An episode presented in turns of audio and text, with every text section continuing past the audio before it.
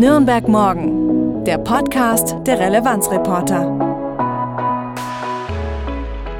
Herzlich willkommen zu Nürnberg Morgen, dem Podcast der Relevanzreporter für Nürnberg und die gesamte Region. Wir sind unabhängig, konstruktiv und gemeinwohlorientiert. Mein Name ist Julian und mit mir heute in der Aufnahme ist Lea. Hi Lea. Hi, grüß dich. Wie geht's dir? Wie ist die Vorweihnachtszeit? Ja, ähm, sehr lauschig. Der Schnee hat sich ja langsam schon wieder ein bisschen verabschiedet, aber das ähm, finde ich gar nicht so schade, weil ich viel mit dem Fahrrad und auch mit der Bahn unterwegs bin. Da ist ein mildes Wetter dann doch besser. Da bin ich jetzt nicht so krass. Es muss schneien und es muss kalt sein. Ach, ich habe mich schon ziemlich gefreut über den Schnee mal, aber ich war dann auch froh, als es wieder wärmer geworden ist. War dann doch relativ kalt. Ja, darüber sprechen wir heute auch ein bisschen. Die Vorweihnachtszeit ist der Weihnachtsmarktzeit auch in der Region, in der ja einer der deutschen äh, Weihnachtsregion, hätte ich fast gesagt. Außerdem spielt der Club in der Virtual Bundesliga FIFA. Darüber sprechen wir mit Michael Hahn vom Club. Und wir stellen uns die Frage, wie sieht die digitale Nürnberger Schule der Zukunft aus und welche Herausforderungen müssen bewältigt werden? Super, packen wir es an. Erstes Thema, wir haben es gerade schon angesprochen, Weihnachten. Gehst du gerne auf Weihnachtsmärkte oder? Seit ein paar Jahren liebe ich wirklich Weihnachtsmärkte. Ich hatte so eine Pause zwischendrin über mehrere Jahre, wo ich es gar nicht mehr so genossen habe. Aber mittlerweile gehe ich schon jedes Jahr sehr gerne an meinem lokalen Erlanger Mittelalter Weihnachtsmarkt, wo ich regelmäßig hingehe. Da weißt du schon, du kommst zu regelmäßig, wenn die Dame am Glühweinstand schon sagt, ah ja, einen weißen, gell? Und dann habe ich so, oh Gott, ich war schon zu oft hier. Es hat doch erst vor zwei Wochen angefangen. Ah. Und ich liebe auch so diese kleinen Weihnachtsmärkte in den verschiedenen, ja, Vororten, aber auch Nürnberger Stadtvierteln. Da gibt es total viele. Ich weiß gar nicht, ob du das weißt. Stadtteil nee, tatsächlich, erzähl mir davon. So ein Go-To-Place ist tatsächlich der äh, Weihnachtsmarkt in Goro für Freunde und mich, die quasi in Nürnberg wohnen. Deswegen treffen wir uns immer äh, vor der Dreieinigkeitskirche in Goro. Der geht auch relativ lange. Ich glaube, dieses Jahr fünf Wochen. Und das ist immer so ein fixer Treffpunkt. Da trifft man eigentlich immer jemanden, den man kennt. Das ist so ein Ding. Aber auch der in Ziegelstein, in Fischbach, aber auch der in Langwasser, letztes Wochenende zum Beispiel, der ist total toll. Da gehe ich auch gerne hin. Ähm, wenn man eher so ein bisschen außerhalb der Stadtatmosphäre möchte, Schloss Almushof, auf AEG gab es dieses Wochenende ein. Also das ist, sind nur die, auf denen ich schon war. Es gibt super viele, wirklich. Und wo gibt es den besten Glühwein? Es kommt drauf an. Also ich, ich, bei mir ist auch super tagesformabhängig. Manchmal habe ich einfach auch keine Lust auf Glühwein, dann trinke ich eher so einen Kinderpunsch oder auch mal so ein, je nach Wetter, so ein kaltes Bier. Kontraintuitiv, aber ganz geil. Wie ist es bei dir? Ja, ich gehe auch sehr gerne auf äh, ja, Weihnachtsmärkte, Christkindlesmärkte. Ähm, ich war letzte Woche auf dem Bamberger Christkindlesmarkt. Oh. Ähm, hat Philipp, glaube ich, in der letzten Folge auch schon drüber gesprochen. Und ich werde jetzt heute nach der Aufnahme auch direkt auf den Weihnachtsmarkt gehen und zwar nach Vorheim. Auch darüber hat äh, Philipp schon gesprochen. genau, bin schon mal sehr gespannt, weil da ist ja auch der riesige Adventskalender. Dann werde ich sehen, welches Türchen heute aufgeht und was sich dahinter verbirgt. Genau. Ja. ja, also so der größte in der Region, den ich persönlich aber gar nicht so viel besuche, ist der Nürnberger Christkindlesmarkt, kennt man. Mir ist der persönlich ein bisschen zu überlaufen. Ich gehe meistens kurz auf den Markt der Partnerstädte oder wenn ich Besuch habe und jemand sagt, ich will unbedingt auf den Nürnberger Christkindlesmarkt, also okay, na gut, da gehen wir da. Ja, ja, die Erfahrung habe ich auch schon gemacht. Dennoch hast du dich mit dem Christkindlesmarkt beschäftigt, oder? Ja, sehr intensiv und äh, zwar vor allem äh, historisch sozusagen. Ähm, nämlich wir haben uns die Frage gestellt, ähm, bei den ganzen wirtschaftlichen Krisen, gerade die wir aktuell haben, aber auch seit oder nach dem Zweiten Weltkrieg, äh, hat das eigentlich einen Einfluss auf den Christkindesmarkt? Also ähm, merkt man das? Gibt es da weniger Stände? Gibt es da weniger Angebot? Werden die Preise teurer? Es wird ja auch jedes Jahr spekuliert, wie hoch der Glühweinpreis ja, ist und ja. so. Und das war schon sehr interessant, sich so diese, durch diese ganzen alten Zahlen zu wühlen und auch rauszufinden, okay, ähm, wie sah das denn früher aus? War schon sehr spannend. Und wie hat es früher ausgesehen? So nach dem Krieg ungefähr? Also nach dem Krieg war das ja, ähm, der erste Weihnachtsmarkt war 1948 dann. Weil man muss ja auch sagen, die Nazis haben gerade so das Christkind und so schon so ein bisschen instrumentalisiert. Nürnberg wurde ja im Zweiten Weltkrieg sehr, sehr stark, gerade die Altstadt zerbombt. Also was noch äh, übrig ist, natürlich der schöne Brunnen, der hatte so einen Betonmantel um sich rum, ähm, der ist stehen geblieben und 48 waren die gerade tatsächlich alle noch am Trümmer wegräumen. Also dieser Markt fand schon auf dem Hauptmarkt statt, aber drumherum ist einfach nur wüste Zerstörung. Das sieht auch, also auf den Fotos sah das schon ziemlich abgefahren. Wir haben ja auch ein paar Fotos von 1948 aus dem Stadtarchiv in den Artikel gepackt. Da kannst du gerne mal äh, reingucken, wie das so aussah. Packen wir dir natürlich in die Shownotes. Genau, also das fand ich auch ganz interessant zu sehen, wie überall noch die Trümmer zu sehen sind oder die Ruinen quasi und trotzdem in der Mitte da der Christkindlersmarkt stattfindet. Ich habe auch so mit Beschickern, also so Budenbetreibern gesprochen, die haben auch gesagt, naja, es ist vielleicht auch so, weil das halt so einmal im Jahr ist, eine diese glitzernde Zeit, ne, wo man sagt, es ist eigentlich dunkel und es ist quasi so schön mit Kerzenlicht und Weihnachtsstimmung, dass das vielleicht auch für die Leute einfach was Schönes ist, wo sie sagen, das leisten sie sich vielleicht auch. Ja, denke ich auch, ja. Es gibt noch was in der Vorweihnachtszeit, was vielen Nürnbergerinnen und Nürnbergern ans Herz gewachsen sein dürfte, nämlich das Adventssingen im Max-Morlock-Stadion. Kennst du das? Das äh, habe ich letztes Jahr zum ersten Mal gehört. Ich dachte mir so, hä, wie Adventssingen im Stadion? Ich, ich kannte das bis letztes Jahr nicht. Ich war auch nicht da. Erzähl mal. Also ich war auch nicht da, ähm, aber es ist schon eine ziemliche Tradition, würde ich sagen, in der Nürnberger Stadtgesellschaft. Ähm, findet jedes Jahr vor Weihnachten statt, dieses Jahr am 22. Dezember und zwar um 18 Uhr. Der Einlass ist um 16.30 Uhr und das Ganze kostet 7 Euro Eintritt. Ja, dann singt man gemeinsam, muss eine ziemlich coole Atmosphäre sein, einer von diesen Tausenden zu sein. Es geht auch nicht nur um Singen, es gibt auch ein buntes Rahmenprogramm. Unser Christkind Nelly kommt mit vorbei, der Fränkische Sängerbund äh, tritt auf und auch die Stadtdekane sind da. Und vielleicht das noch für alle, die sich noch nicht ganz sicher sind, ob sie da hingehen sollen. Ein Euro pro verkauften Ticket geht an das Spendenprojekt Lacrima. Das ist ein Zentrum für trauernde Kinder. Also, wenn du da hingehst, dann tust du auch noch etwas Gutes. Das Max-Morlock-Stadion ist ja bekannt für den Fußball, für den Club. Und der Club hat äh, nicht nur spielt auf dem grünen Rasen Fußball, sondern die haben auch ein E-Sports-Team, das in der deutschen Virtual Bundesliga spielt. Ähm, die spielen da FIFA und Ja, an der, du hast schon so geguckt. Oder FC, wie es seit dieser Saison heißt. FC. ja, FC. Ist das- Musste umbenannt werden. Es ist quasi so ein Ding wie Twitter und X, dass eigentlich jeder trotzdem noch FIFA heißt, äh, sagt. So ungefähr. Ich glaube, jeder weiß, was mit FIFA gemeint ist. Die spielen äh, virtuell Fußball. Und ich spreche mit Michael Hahn. Der ist nämlich beim Club zuständig für das Thema E-Sports. Hi Michael, schön, dass du da bist. Servus, hi.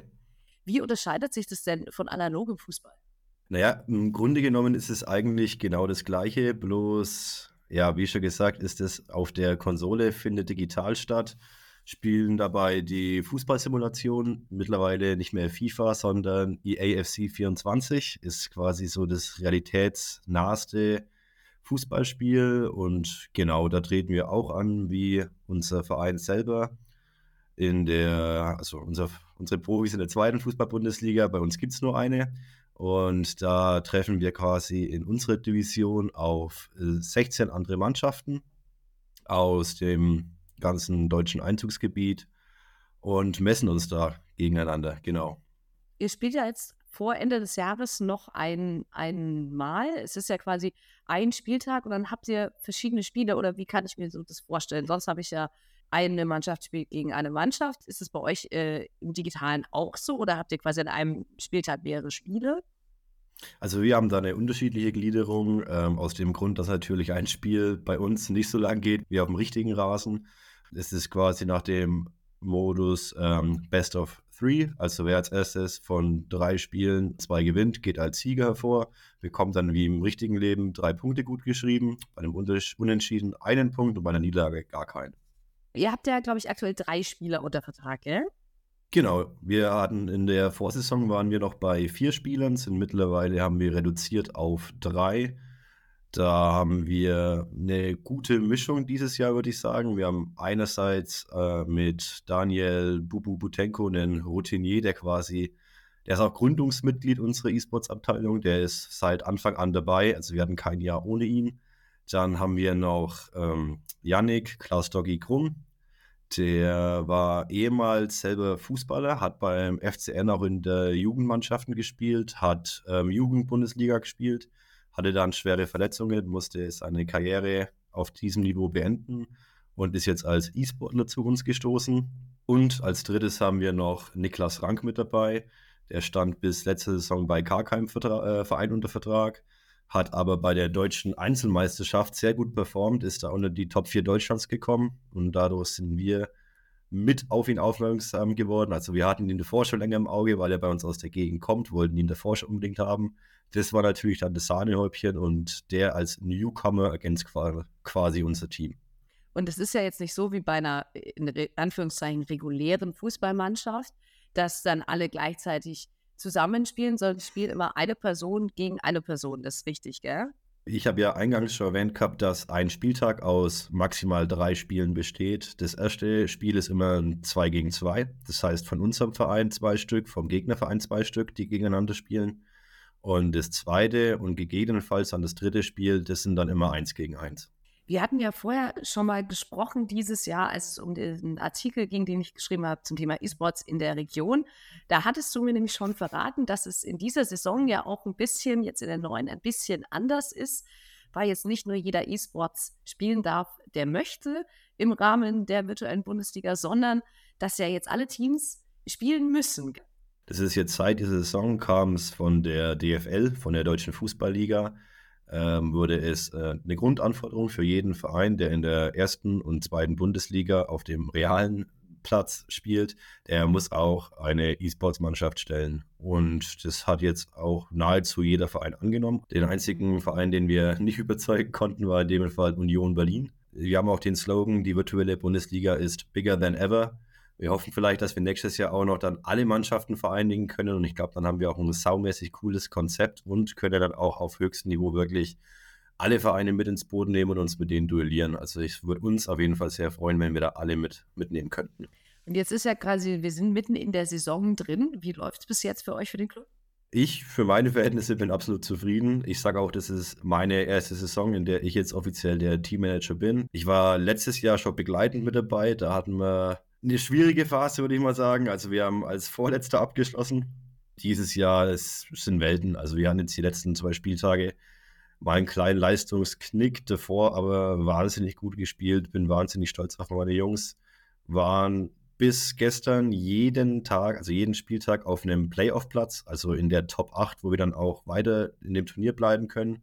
Und ich sag mal so, wenn wir jetzt äh, nächste Woche nochmal angreifen und uns da halbwegs gut verkaufen, können wir dann auch beruhigt in die Winterpause gehen. Es ist ja auch so, äh, das ist nicht wie äh, erste, zweite Liga beim äh, klassischen Fußball, sondern ihr seid nach Regionen aufgeteilt. Kannst du das mal kurz erklären, wie das funktioniert? Nachdem wir halt alle ungefähr auf dem gleichen Niveau unterwegs sind und es gar keine große ähm, Differenz da gibt, wurde die ähm, lokale Aufteilung beschlossen. Wir haben da zwei Divisionen. Das ist einmal die Division Südost, in der wir aktiv sind. Wir haben die 17 Mitglieder, weil bei uns Union Berlin wegfällt. Da gibt es noch die Division Nordwest, die haben die vollen 18 Mitglieder. Und genau, so ist die Aufteilung. Wenn ich mich ähm, für euch interessiere, für E-Sports vom Club, wo kann ich denn bei euch zuschauen? Also allgemein diese Informationen über uns findet man natürlich bei uns äh, und äh, bei Instagram, auf unserer Homepage und bei Twitter. Die Live-Übertragungen, die finden bei uns via Twitch statt. Ist eine gängige Plattform, um Livestreams zu übertragen. Ist auch viel genutzt in der Gaming-Szene. Und da gibt es zwei unterschiedliche Möglichkeiten. Also wenn man allgemein die virtuelle Bundesliga verfolgen möchte, gibt es dann einen Kanal, den die DFL selber führt. Da sieht man dann Konferenzen, Zusammenschnitte, mehrere Spiele. Wenn man den Fokus natürlich, was mich auch freuen würde, auf uns legen würde, da kann man dann einschalten. Auch bei Twitch haben wir unseren eigenen Kanal, FCN-eSports, jeden Mittwoch ab 17.15 Uhr, wenn Spieltage sind. Und da muss ich sagen, haben wir dieses Jahr auch wieder eine ganz angenehme Zuschauerschaft und es macht saumäßig Spaß. Und ich finde es auch cool, wenn dann so viele dabei sind, die sich mit uns, erstens mit dem Verein und allgemein auch mit uns identifizieren können und, und mit uns dann diese Abende verbringen und uns da unterstützen. Wenn du also mal dem Club in der VRB zuschauen möchtest, der nächste Spieltag ist am 13. Dezember, das ist ein Mittwoch. Und äh, Michi, du hast schon gesagt, ihr habt noch so ein kleines Highlight nach eurer Winterpause. Ja, genau. Also der erste Spieltag nach der Winterpause ist für uns wieder eine kleine Besonderheit. Es ist dieses Jahr auch erstmalig, dass die VBL wieder zu Offline-Spieltagen einlädt. Da treffen sich dann die, also jeweils an einem Tag eine Division und da spielt dann jedes Team ein Match und trifft quasi vor Ort auf seinen Gegner. Und wir haben da äh, ein besonderes Highlight erwischt. Wir haben das Topspiel und wir treten in Köln an gegen unsere lieben Freunde aus der Westvorstadt und treffen da auf die Spielvereinigung Kräuter Fürth. Und ich sag mal, unter besseren Voraussetzungen kann es, glaube ich, kein virtuelles Franken-Derby geben. Also da freuen wir uns auch schon extrem drauf. Wunderbar, dann vielen Dank für deine Zeit, viel Erfolg erstmal für den Spieltag im Dezember und natürlich für euer Derby in Köln dann im neuen Jahr. Vielen Dank. Ja, danke Lea und Michael für diesen Einblick in die Virtual Bundesliga. Wir gehen jetzt einen Schritt zurück, wieder in die reale Welt rein. Lea, ich möchte dich fragen, wie, wie digital war denn deine Schulzeit? Ich habe 2009 Abi gemacht. Das ist jetzt schon eine Weile her. Ich kann mich an die Schulzeit erinnern. Wir hatten in der Bibliothek, in der, in der Oberstufenbibliothek hatten wir so Röhren Monitor, Computer. Und da haben wir irgendwie äh, Bomberman und sowas gezockt. Und wir haben natürlich unsere Facharbeiten auch schon am Computer äh, geschrieben. Aber es gab halt natürlich immer noch Overhead-Projektoren und äh, digital war da eigentlich gar nichts. Also wir hatten keine digitalen Boards, wir hatten keine Whiteboards so. Also bei mir ähnlich. Also ich kann mich noch gut an die Zeiten erinnern, als man den Fernsehwagen hatte, der Oh dann ja. mit so einem Röhrenbildschirm da durch das halbe Schulhaus oder durch das ganze Schulhaus gezogen wurde. Wurden auch immer zwei Leute für abgestellt, die, da, die das dann gemacht haben. Und dann hat der DVD-Player nicht funktioniert und Genau. die Lehrer waren verwirrt. Ich habe sogar noch, also eine Anekdote fällt mir noch ein aus dem Religionsunterricht. Da ist der Religionslehrer dann tatsächlich mit so einem uralten Filmprojektor angekommen. Also es war quasi schon ein Museumsstück, war sehr spannend, weil es auch da schon halt völlig aus der Zeit gefallen war. Aber gerade auch jetzt in Nürnberg, der Stadtrat beschäftigt sich auch mit dem Thema äh, digitales Lernen äh, für, die, für die Zukunft. In der Zukunft kannst du mal erklären, worum es da geht und wie das dann funktioniert, was sie so vorhaben. Sie haben ein Vorhaben, aber es läuft auch schon seit einigen Jahren. Es gibt nämlich das Team Digitale Schule. Das ist angesiedelt in der Abteilung Bau Digitales, strategische und zentrale Aufgaben. Und da geht es eben auch um die digitale Schule, also ein Thema, was ja nicht nur die Schülerinnen und Schüler und Lehrer umtreibt, sondern auch so unter Eltern oder immer mal wieder Thema ist. Und es gibt in Nürnberg die IT-Strategie Lernen und Lernen an städtischen und staatlichen Schulen im digitalen Zeitalter. Sehr sperrig. Ja, Amtsdeutsch. Aber das soll so im Groben, sagen wir mal, umreißen, worum es gehen soll. Dieses Team Digitale Schule, das gibt es seit 2017. Da wurde so ein bisschen der Bedarf erkannt, dass man etwas tun muss, um die Lehre, sage mal, in das Digitale reinzuführen, weil es ja klar, dass jeder, der mit einem Handy rumläuft, dass man das dann nicht einfach in der Schule komplett ausklammern sollte, sondern ja, eben das mit in den Unterricht reinbringen kann. Ich, ich erinnere mich noch daran, bei mir war Handy und eigentlich auch alles andere ein totales Tabu. Ja. Also, ich weiß nicht, wie es jetzt ist. Vielleicht kann uns einer unserer Hörerinnen und Hörer mal sagen, wie, wie aktuell mit dem Thema Handy umgegangen wird. Also schreibt uns gerne an redaktion.relevanzreporter.de. In dem Team Digitale Schule geht es um ganz viele verschiedene Themen, weil es ja klar, Digitalisierung ist nicht nur Handy und Tablet, sondern auch alles, was mit drumrum noch zu beachten ist. Und es geht zum einen halt um die moderne Technik und die Ausstattung, also Whiteboards etc. Dann braucht es natürlich Apps und die passende Software für die Verwaltung. Ähm, Datenbanken, ganz wichtig bei der Menge an, an Menschen, Schülerinnen, Schüler, Lehrer, die man äh, damit pflegen muss. Und was jetzt in den letzten Jahren noch einen ziemlichen Fokus gewonnen hat, ist die IT-Sicherheit. Ich habe mir mal die, die Zahlen angesehen, äh, wie wichtig das Thema in Nürnberg tatsächlich ist. Also wir haben 141 Schulen hier und insgesamt beteiligt sind 70.000 Personen. Wow. Ähm, genau, und die müssen natürlich sicher unterwegs sein und deren Daten dürfen auch nicht kompromittiert werden. Allein gibt es 55.000 schulische Endgeräte jetzt schon. Und ähm, auch das fand ich ganz interessant. Hinzu werden in Zukunft nochmal so um die 50.000 privaten Geräte kommen, weil die Schülerinnen und Schüler, die auf deren Geräte hat man natürlich keinen direkten Einfluss so als Schule, aber die müssen ja trotzdem irgendwie auf das Netz und äh, auf die Software zugreifen können. Dementsprechend braucht es da Systeme, dass das Ganze halt sicher abläuft. Genau, und jetzt gibt es eben das Team Digitale Schule und die Förderung läuft noch bis nächstes Jahr. Allerdings will man es danach halt verstetigen, weil es ja klar, dass äh, das Thema Sicherheit oder sagen wir mal IT allgemein nicht ab nächsten Jahr abgeschlossen sein wird, sondern auch dan danach noch finanziert werden sollte. Insbesondere deshalb, weil es zum Beispiel in den letzten Pfingstferien auch Angriffe von Hackern gab und weil auch im schulischen Umfeld immer wieder äh, ja, Phishing-Mails rumgehen. Phishing-Mails kennt man ja vor allem dadurch, dass ich sag mal, eine Mail kommt, deren Absender halbwegs vertrauenswürdig erscheint, zum Beispiel, weil man den persönlich mit Namen kennt oder weil es ein Unternehmen ist, dem man vertraut. Also zum Beispiel habe ich letztens eine Mail erhalten, die hat sehr real ausgesehen von Microsoft, so eine, ich sag mal, äh, ja, Sicherheitswarnung, dass jemand auf das Konto zugegriffen hat und man doch entsprechende Schritte machen sollte. Und wenn man sich das dann genauer angesehen hat, war der Absender nicht Microsoft, sondern am Anfang stand RN, was zusammen ausschaut wie ein M. Also Ach, Quatsch. RN Microsoft quasi. Extrem schwer zu erkennen und da muss es eben halt auch Aufklärung geben, dass da nicht ähm, ja, Beteiligte den Betrügern in die Maschen gehen. Und das ist ja quasi dieses ganze, dieser ganze Themenkomplex, diese IT-Strategie Lernen und Lernen ist ja, äh, wird ja auch im Stadtrat irgendwie besprochen. Ne? Der, der beschäftigt sich damit in seiner Sitzung am 13. Dezember. Genau, es geht einfach grob gesagt darum, dass man das Team auf solide finanzielle Beine stellen möchte und das auch nach dem nächsten Jahr weiterhin viel getan wird für die IT-Sicherheit und für das digitale Lernen in Nürnberg. Zum Beispiel wird ein Expertenteam Informationssicherheit und Datenschutz ähm, ausgebaut und die Stellen des Teams Digitale Schule, die sind jetzt noch befristet, eben im Rahmen dieser Laufzeit und die sollen entfristet werden, damit man auch danach noch die entsprechenden personellen Möglichkeiten hat. Findest du das Thema IT-Sicherheit auch an Schulen interessant oder unsere gesamte Themenauswahl? Du kannst uns gerne Feedback zur Folge schicken an redaktion.relevanzreporter.de. Und wenn dir gefällt, was du hörst, was wir natürlich hoffen, dann lass uns gerne ein paar Sterne auf deiner Lieblings-Podcast-Plattform da und empfehle uns natürlich auch weiter an deine Freunde, Familie und Bekannte. Das war's schon mit der heutigen Folge. Aber es ist nicht die letzte Folge Nürnberg morgen in diesem Jahr, gell? Du hast noch eine. Genau, ich werde noch eine haben und zwar erscheint die direkt an Heiligabend in zwei Wochen. Ich spreche dann mit Philipp über die Themen, die zwischen den Jahren und Anfang des Jahres 2024 relevant sind. Seid also gespannt und ich wünsche euch bis dahin eine schöne Vorweihnachtszeit und lasst euch den Glühwein schmecken. Prost. Nürnberg morgen, der Themenausblick der Relevanzreporter. Wir machen konstruktiven Lokaljournalismus mit dir. Weitere Infos auf www.relevanzreporter.de